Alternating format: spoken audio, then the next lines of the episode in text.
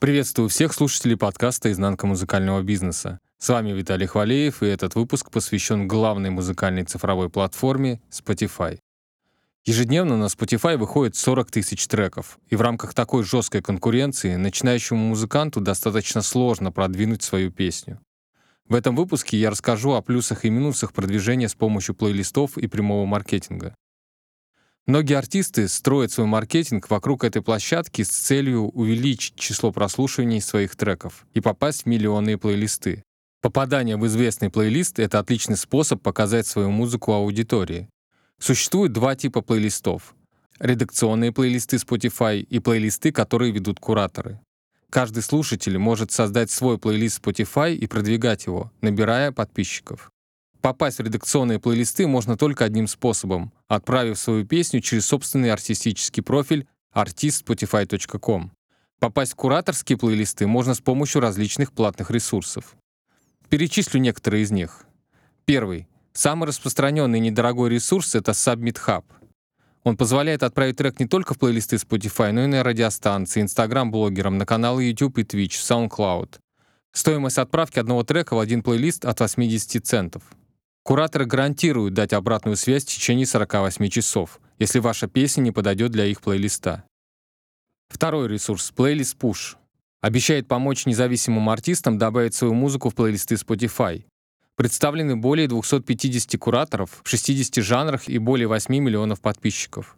Цена компании стартует от 300 долларов и продолжается две недели. Третье. Virtuoso Music. Они гарантируют только количество мест размещения в плейлистах и охват этих плейлистов, а не количество прослушиваний. Цены стартуют от 700 евро. Четвертый ресурс — Midnight Blaster.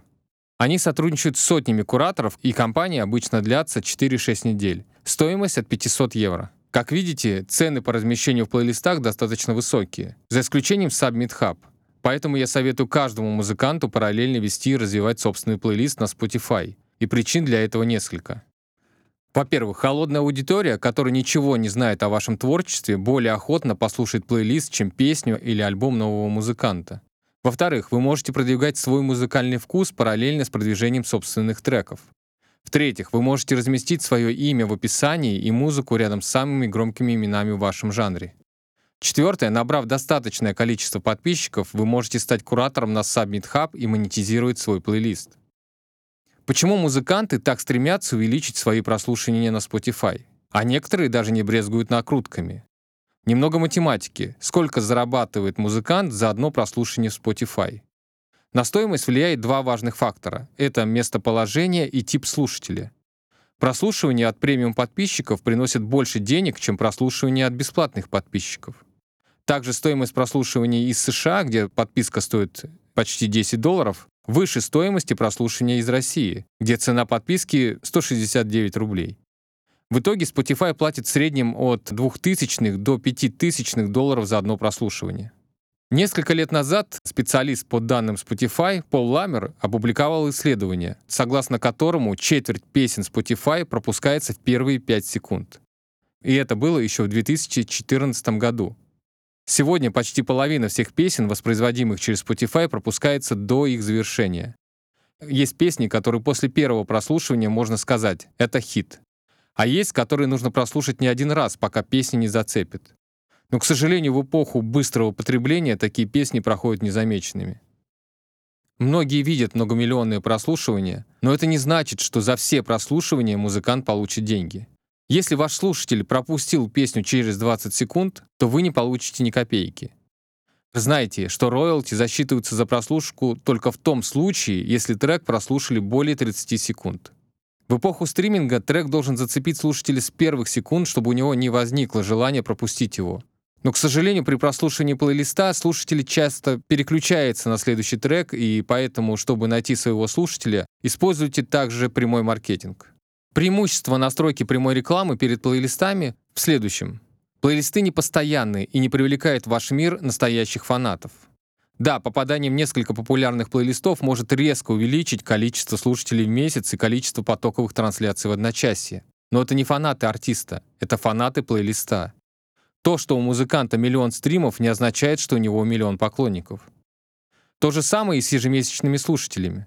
Мы живем в эпоху, когда артисты с миллионами стримов на Spotify не могут привлечь даже 100 человек на свои концерты.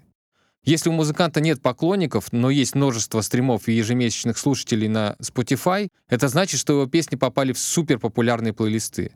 Соотношение подписчиков к ежемесячным слушателям на Spotify обычно составляет 5%. Поэтому, если артисту нужны настоящие фанаты, а не только поклонники плейлистов, то важно использовать прямой маркетинг. Это лучший способ найти и расширить свою аудиторию. И для этого не нужно тратить много денег. Здесь важно найти вашу аудиторию и познакомить ее с вашей музыкой. Так как же узнать, где находится ваша аудитория? Например, если моя целевая аудитория 22 года и младше и базируется в основном в России, то, вероятно, я сосредоточусь на TikTok.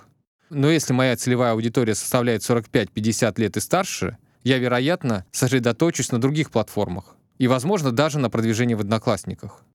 Самая сложная часть — это взять этот огромный объем поступающих данных, проанализировать их и определить, какой нишевой аудитории больше всего нравится ваш бренд и музыка. Вам придется тестировать различные инструменты и потратить деньги на таргетинг в социальных сетях. Настройка рекламы в ВК и Инстаграм — лучший способ сделать это на данный момент. Однако делать это вслепую не стоит. Это не просто нажатие кнопки «Продвигать в Инстаграм». Это самый быстрый способ выбросить деньги. Изучите курсы по таргетингу в социальных сетях или наймите таргетолога, хотя его услуги не из дешевых. Рекламный кабинет Facebook очень сложный, и чтобы разобраться в нем, требуется посмотреть не один курс. Поэтому я воспользовался ресурсом по настройке прямой рекламы под названием Tonden. Он позволяет легко настроить рекламу и увеличить число подписчиков не только в Instagram и Facebook, но и напрямую увеличить число подписчиков Spotify, легко настроив нужную аудиторию. Еще один способ продвижения собственных песен на Spotify — это Spotify Ad Studio. По статистике, аудиообъявления увеличивают запоминаемость рекламы на 81% и узнаваемость бренда на 26% по сравнению с традиционной медийной рекламой. Если с прямой настройкой Spotify Ad Studio возникли сложности, то попробуйте запустить аудиорекламу с помощью ресурса show.co. Это мощный ресурс, который позволяет легко настроить рекламу разных видов. Например, с помощью AdBuilder вы можете анонсировать свой последний сингл, альбом, видео или тур, разместив рекламные баннеры на лучших музыкальных веб-сайтах в мире — Rolling Stone, Billboard, Dancing Astronaut и так далее. Ну, в общем, попробуйте протестировать ресурс show.co. Как видите, вариантов раскрутки треков на Spotify несколько. Тестируйте и используйте все варианты.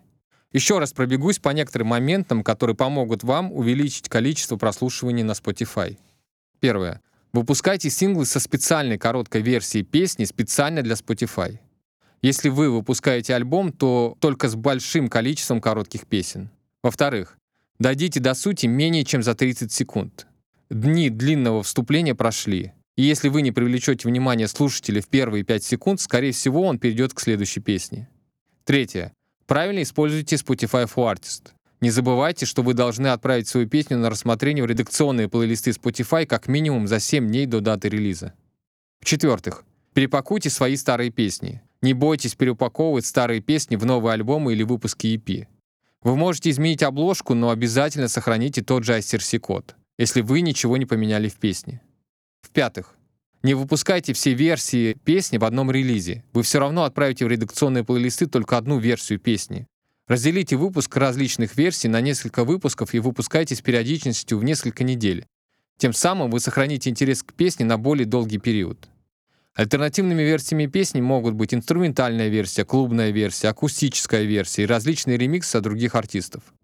Но здесь важно не переусердствовать. Ведь если оригинальная версия песни не понравилась большинству слушателей, то и нет смысла создавать новые версии. На этом пока все. С вами был Виталий Хвалеев, и вы слушали подкаст «Изнанка музыкального бизнеса». Услышимся через неделю. Всем пока.